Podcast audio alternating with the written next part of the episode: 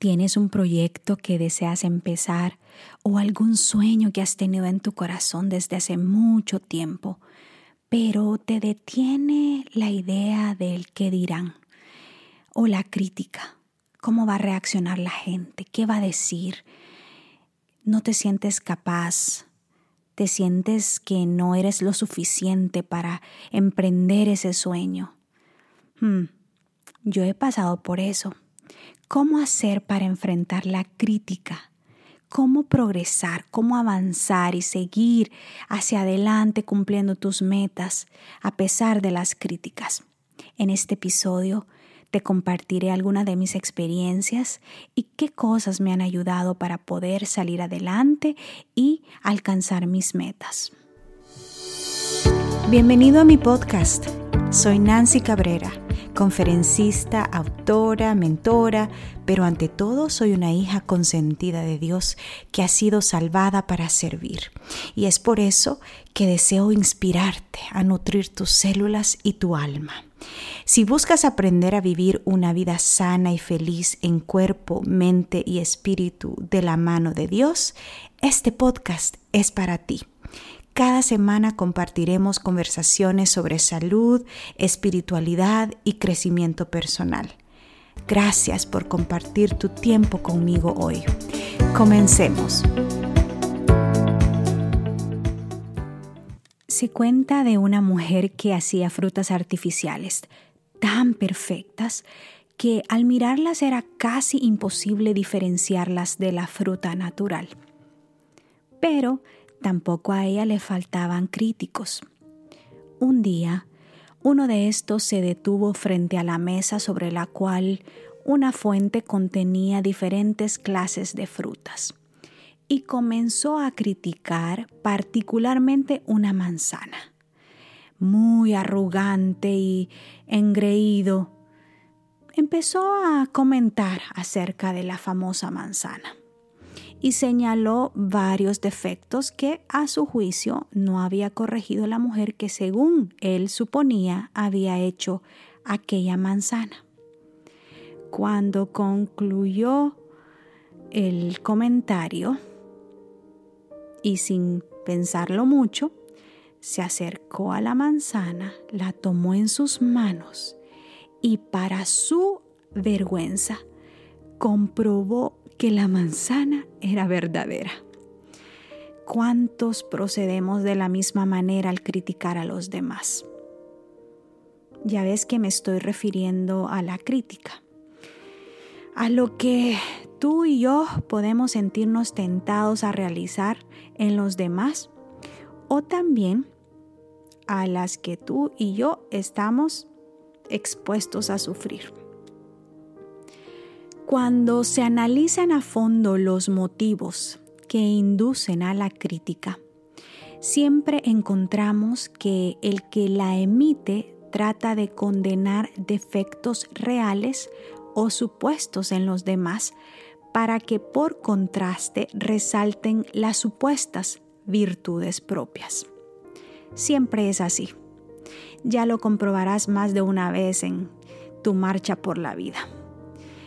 Bueno, al fin y al cabo tenemos que reconocer que ninguno es perfecto y en todos hay algo que los demás podrían criticar. Y si esto es verdad, es motivo más que suficiente para que evitemos condenar a los demás. No sé, yo he sufrido la crítica desde muy pequeña, desde que empecé a ir a la escuela. Me criticaban por todo, me criticaban por mis faldas largas, por mis calcetines, me criticaban mis cejas que eran muy gruesas, me criticaban mi estatura que era muy bajita, me criticaban eh, porque era de las favoritas de mis maestros, me criticaban por ser buen estudiante, me criticaban por ser diferente, me criticaban porque no tenía novio y ya tenía 15 años. Me criticaban por muchas cosas. Fui creciendo y en, en todos los lugares, incluso en mi propia iglesia local, me criticaban mucho. que si era creída, que si era orgullosa, que si era tímida, que si, que si me creía no sé qué. Y nadie de las personas que me criticaban se tomaron el tiempo de conocer mis traumas, mis dolores, mis sufrimientos, lo que yo estaba pasando eh, en mi casa, eh, mis momentos de dolor, mis, eh, mis luchas como, como una niña, como una adolescente. Y al recordar todo esto, me, me, como que se me arruga un poco el corazón, pero es una cruda realidad. Todos de alguna manera enfrentamos la crítica. Y la verdad, yo me crecí en una cultura así, que la crítica es el pan diario de cada día. No importa el estatus social.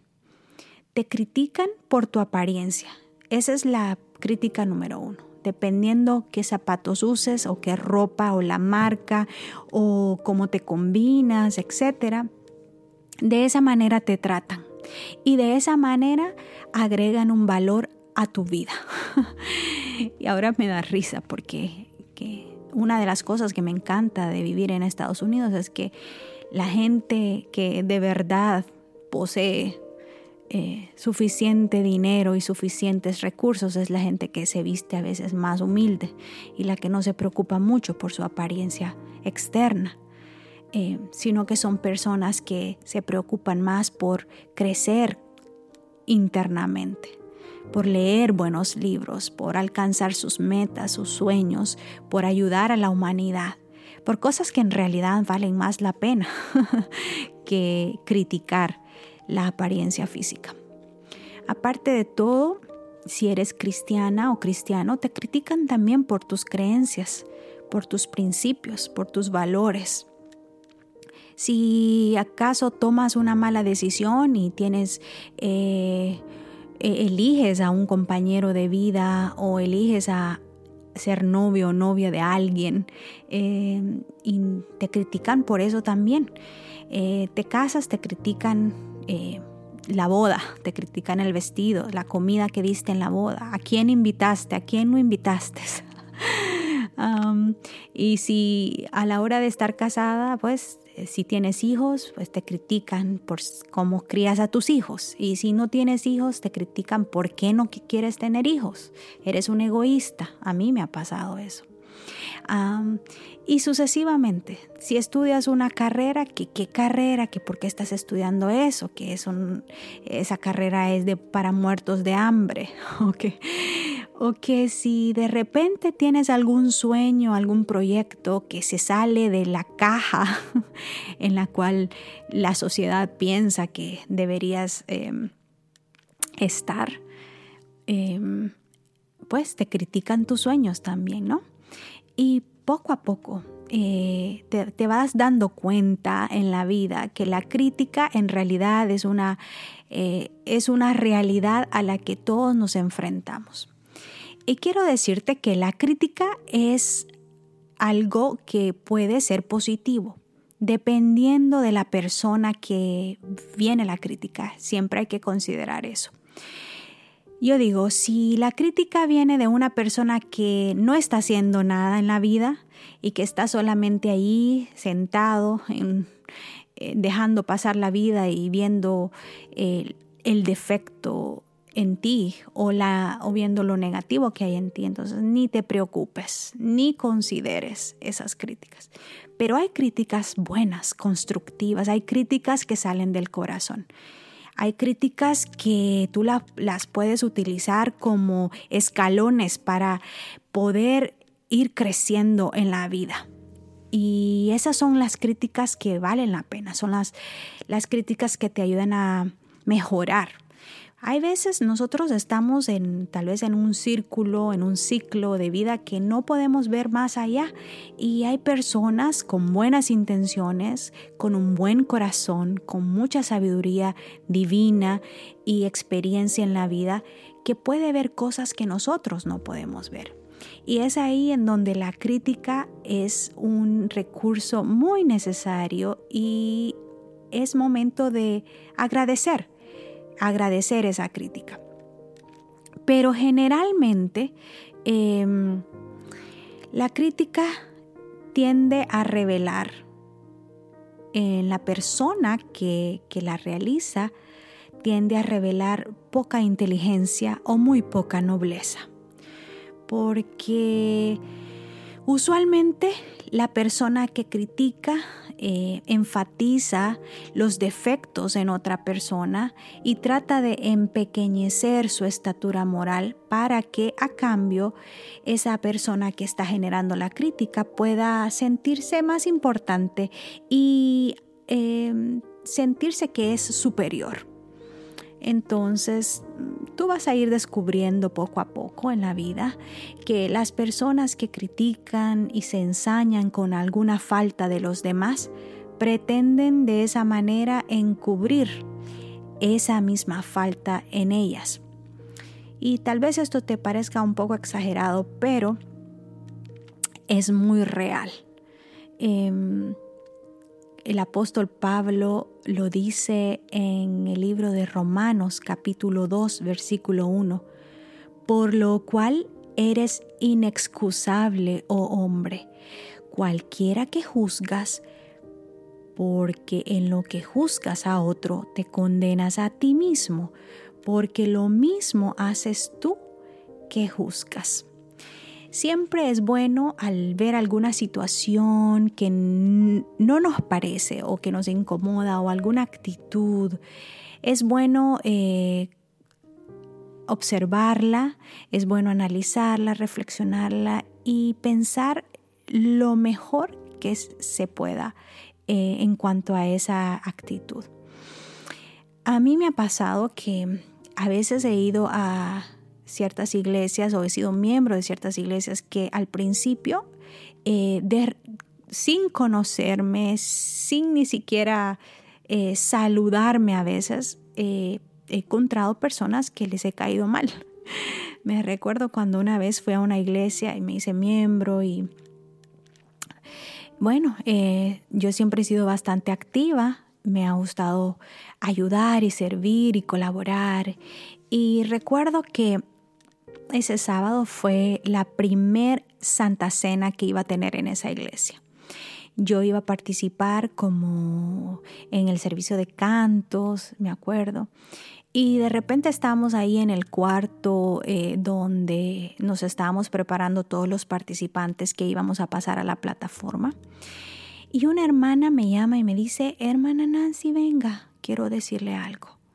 Y entonces me llevó a otro cuarto y me dice, quiero pedirle perdón. Y yo le digo, ¿por qué, hermana? usted no me ha hecho nada. No, yo quiero pedirle perdón porque desde que usted entró por la puerta de esta iglesia, yo he tenido un gran odio hacia usted.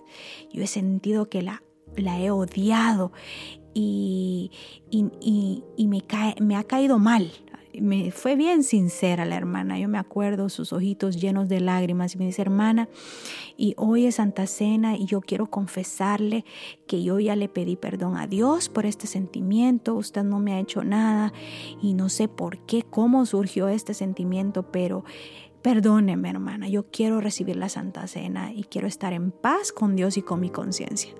Ay, yo me asusté, no sabía si llorar, si salir corriendo. Simplemente la abracé y le dije, gracias hermana por, por su sinceridad, gracias por eh, darme la oportunidad de saber lo que realmente usted sentía hacia mí. Y quiero pedirle también disculpas si alguna actitud, alguna palabra de mi parte haya provocado ese sentimiento indirectamente. Y bueno, oramos juntas, nos abrazamos, tomamos la Santa Cena. Y es que así es la vida, ocurre.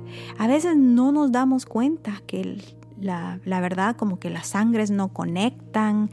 Y, pero qué bonito es cuando eh, estamos en esta jornada con Jesús, eh, ya sea que somos víctimas de la crítica o somos las personas que estamos iniciando la crítica.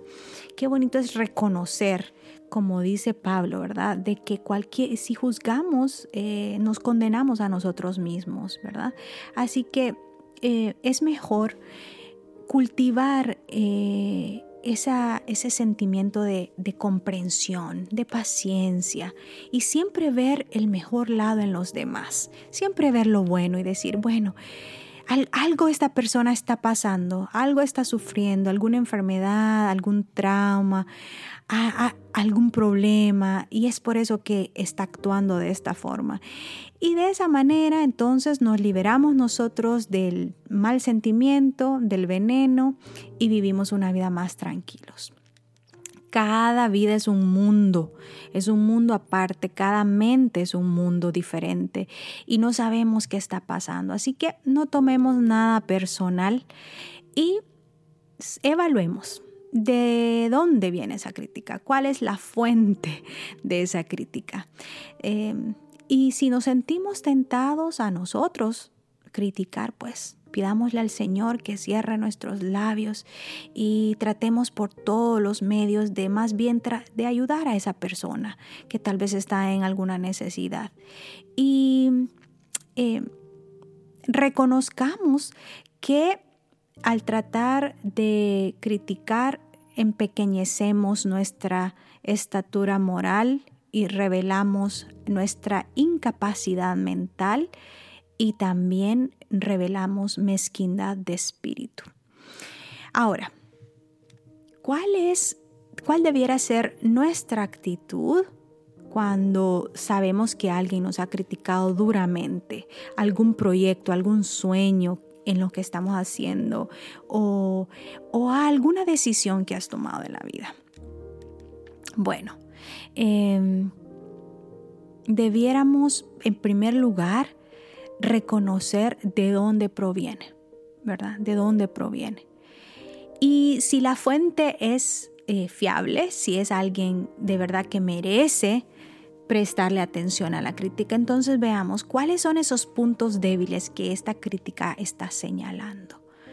Y utilicemos eso como una fundación, un fundamento para poder prevenir un futuro fracaso porque a veces eso también eh, nos ayuda a evitar futuros problemas.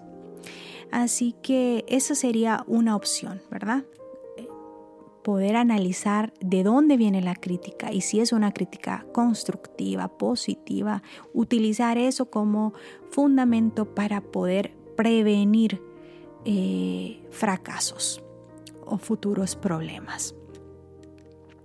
Me encanta mucho em, ese versículo que está en Mateo capítulo 7, del 1 al 5, que dice, no juzguéis para que no seáis juzgados, porque con el juicio con que juzgáis seréis juzgados, y con la medida con que medís os volverán a medir. ¿Y por qué miras la mota que está en el ojo de tu hermano y no echas de ver la viga que está en tu ojo? ¿O cómo dirás a tu hermano, espera, echaré de tu ojo la mota y he aquí la viga en tu ojo? Ay, hipócrita, echa primero la viga de tu ojo y entonces mirarás en echar la mota del ojo de tu hermano. Es un versículo un tanto fuerte, pero si lo tomamos con un espíritu positivo y con una actitud mental positiva, podemos entender que es una gran lección de vida. Porque es importante entender de que todos somos eh, imperfectos y todos somos pecadores y todos tenemos defectos y muchas veces nos estamos fijando en la pequeñez del, del vecino, del amigo, del hermano, ¿verdad? Del familiar y no nos damos cuenta que tal vez nosotros tenemos algo más grande que debiéramos estar trabajando en nosotros mismos. Así que es muy importante eh, no tomar las cosas personalmente, eh, analizar la fuente donde viene la crítica y también reconocer que en nosotros siempre hay algo que mejorar. Somos eh, un, Ah, como decimos en inglés, ah, we are a work in progress, somos un trabajo en progreso.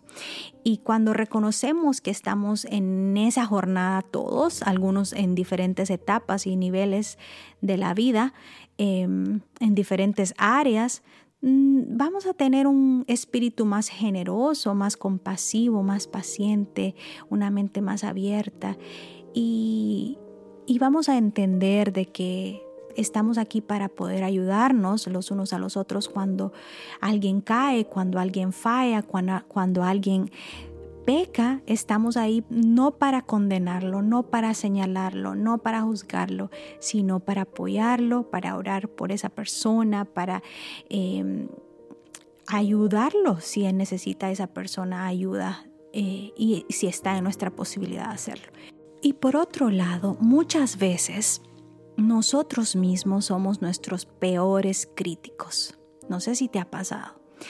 Y al momento de emprender proyectos o sueños, muchas veces nosotros mismos somos nuestros peores enemigos. Porque pensamos en, hoy, ¿qué va a decir la gente? Ay, yo no me siento suficiente. Em, hay mejores personas que pueden hacer un mejor trabajo. Yo me acuerdo haber experimentado eh, críticas duras de mí misma. Es como que encontramos refugio y excusas a la hora de querer empezar proyectos. Me acuerdo cuando empecé a tomar eh, clases de nutrición. Ustedes saben, la mayoría de ustedes me imagino eh, que saben que yo trabajo en el mundo de la contabilidad hace muchos años, desde el 2005, y he estado en ese campo em, trabajando y me gusta, me gusta mucho. Pero también tengo otras pasiones me gusta mucho el área de la, de la, nutrición, la salud, el crecimiento personal. Me encanta mucho también eh, enseñar.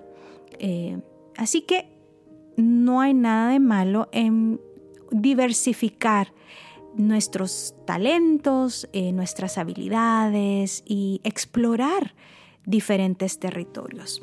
Y yo me acuerdo que cuando empecé a tomar clases, y eh, me encantó tanto estudiar nutrición holística porque no solo te enseñan, ah, tienes que contar tantas calorías y tienes que comer esto y dejar de comer lo otro, sino eh, el todo, un estilo de vida saludable en cuanto a la mente, el espíritu, las emociones, la salud eh, mental, social, física.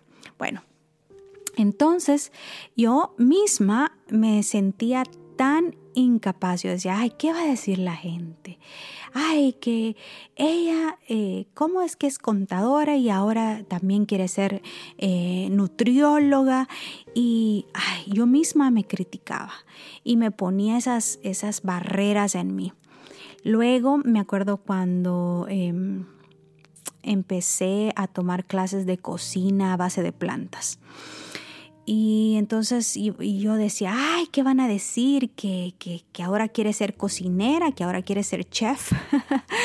y yo me acuerdo que lo hice porque quería aprender a cocinar con plantas. O sea, yo no sabía cocinar más que pollo, arroz y ensalada, carne, arroz y ensalada, pescado, arroz y ensalada. Y ya, ay, bueno, tortillas. entonces, yo misma me ponía esas trabas, esas dudas, porque me criticaba. Luego me acuerdo cuando quise empezar a, a poder asesorar a personas en cuanto a su salud, a su nutrición. Ay, me sentía tan, tan dudosa de mí misma y yo me criticaba, ay, lo hiciste mal, no, que cómo esta sesión, cómo te salió, que tal vez hubieras hecho esto, que hubieras agregado lo otro. Y somos así siempre ese sentido de perfeccionismo invade nuestra mente y si eres como yo, que quieres hacerlo todo muy bien y eres excelente y, quieres ser excelente en todo lo que haces, eh, es bien difícil porque nos paralizamos al momento de querer emprender algo. Mas, sin embargo, poco a poco vamos aprendiendo que eh, progreso es mejor que perfección y es mejor tomar acción eh, imperfecta que pensar en una acción perfecta. Bueno, luego me acuerdo cuando quise empezar a escribir mi, mi primer libro. ¿Quién eres tú, ¿qué te crees, Nancy? O sea, ¿cuántos doctores no hay por ahí que pueden hacer un mejor trabajo escribiendo un libro? Tantos libros que hay ya acerca de nutrición y salud y, y eso. Entonces, yo solita me criticaba. Y creo que esta es la crítica más difícil de superar, porque como que ya estamos naturalmente acostumbrados a que otros humanos nos critican y ni modo, es parte de la vida. Pero cuando esa vocecita está dentro de ti diciéndote que no eres suficiente, que mira, que no lo hiciste bien, que, que otras personas lo están haciendo mejor, que para qué vas a intentar y ni siquiera lo vas a lograr. Esas voces son las más difíciles. Y ahí es donde nosotros eh, tenemos que de alguna manera empezar a trabajar con esas voces y esa autocrítica y en primer lugar admitir, me estoy criticando, estoy siendo dura conmigo mismo. Y luego aplicar gentileza, paciencia contigo mismo y decir, Nancy, tranquila, te entiendo, sé lo que estás pasando, tienes miedo, y ese miedo te paraliza y por eso es que te criticas tanto, porque según tú es porque quieres hacer las cosas perfectas, pero en realidad no hay nada perfecto en este mundo, eh, simplemente es que te da miedo avanzar y tener éxito, porque muchas personas nos da miedo el éxito también. Como nos da miedo el fracaso, también nos da miedo el éxito. Entonces, en ese momento es de ser compasivo, tener paciencia y tratarnos bien, como trataríamos a una buena amiga o a un buen amigo, ¿verdad? Luego, traer esas dudas y, esa crítica o esos pensamientos autodestructivos a los pies de Jesús y decirle, Señor, empodérame todo lo puedo en Cristo que me fortalece. Yo sé que tú estás presente, yo sé que tú estás guiándome y me has puesto ese deseo en mi corazón y yo quiero hacerlo esto para tu honra y tu gloria, para beneficio de la humanidad. Y yo me acuerdo cuando yo eh, adquirí ese mindset, esa mentalidad de pensar de que lo poco que yo estoy haciendo es para poder colaborar, contribuir con un granito de arena en, esta, en este mundo y dejar algo, tocar el corazón de una persona. Eso le dije yo al Señor. Señor, si mi libro toca el corazón de una persona, me doy por bien servida. Y lo mismo cuando empecé el podcast, hacer este podcast. Yo me acuerdo que, uff, un miedo tremendo. Yo decía, no, ¿cómo que tantas personas mucho más talentosas, con más conocimiento, con más experiencia, están haciendo podcast y qué voy a hacer yo? Pero yo dije, Señor, tú has puesto este deseo en mi corazón, tú me has dado los recursos y los medios para poder hacerlo. Me entrego a ti, soy tu sierva, soy tu instrumento, úsame. Y si una persona escucha este podcast, me doy por bien servida. Y ahora yo te puedo decir con mucha alegría, con mucha gratitud de que Dios ha bendecido cada esfuerzo. Más de una persona se ha beneficiado con eh, mi libro. He escuchado tantos testimonios que me mandan personas, correos, textos, mensajes privados eh, acerca del podcast y cuánto les ha beneficiado. Y así nos vamos dando cuenta que esas voces y esa autocrítica es simplemente eh, sin sentido, porque lo importante es poner el yo a un lado y pensar en el beneficio y el impacto que esa meta, que ese proyecto que tú quieres hacer va a realizar en la vida de alguien. Así que te invito a que si tienes un proyecto y estás enfrentando ya sea eh, críticas de parte de ti mismo o de ti misma o de alguien o de algún familiar o alguien, no temas, toma acción un día a la vez de la mano de Jesús y llegarás a puerto seguro y dejarás un legado precioso en esta tierra. Que Dios te bendiga. Gracias por acompañarme en este episodio. Recuerda suscribirte si no lo has hecho todavía Y si conoces de alguien que pueda beneficiarse, no dudes en compartirlo. Que la presencia de Dios llene tu vida de gozo, salud y paz. Un abrazo. Hasta pronto.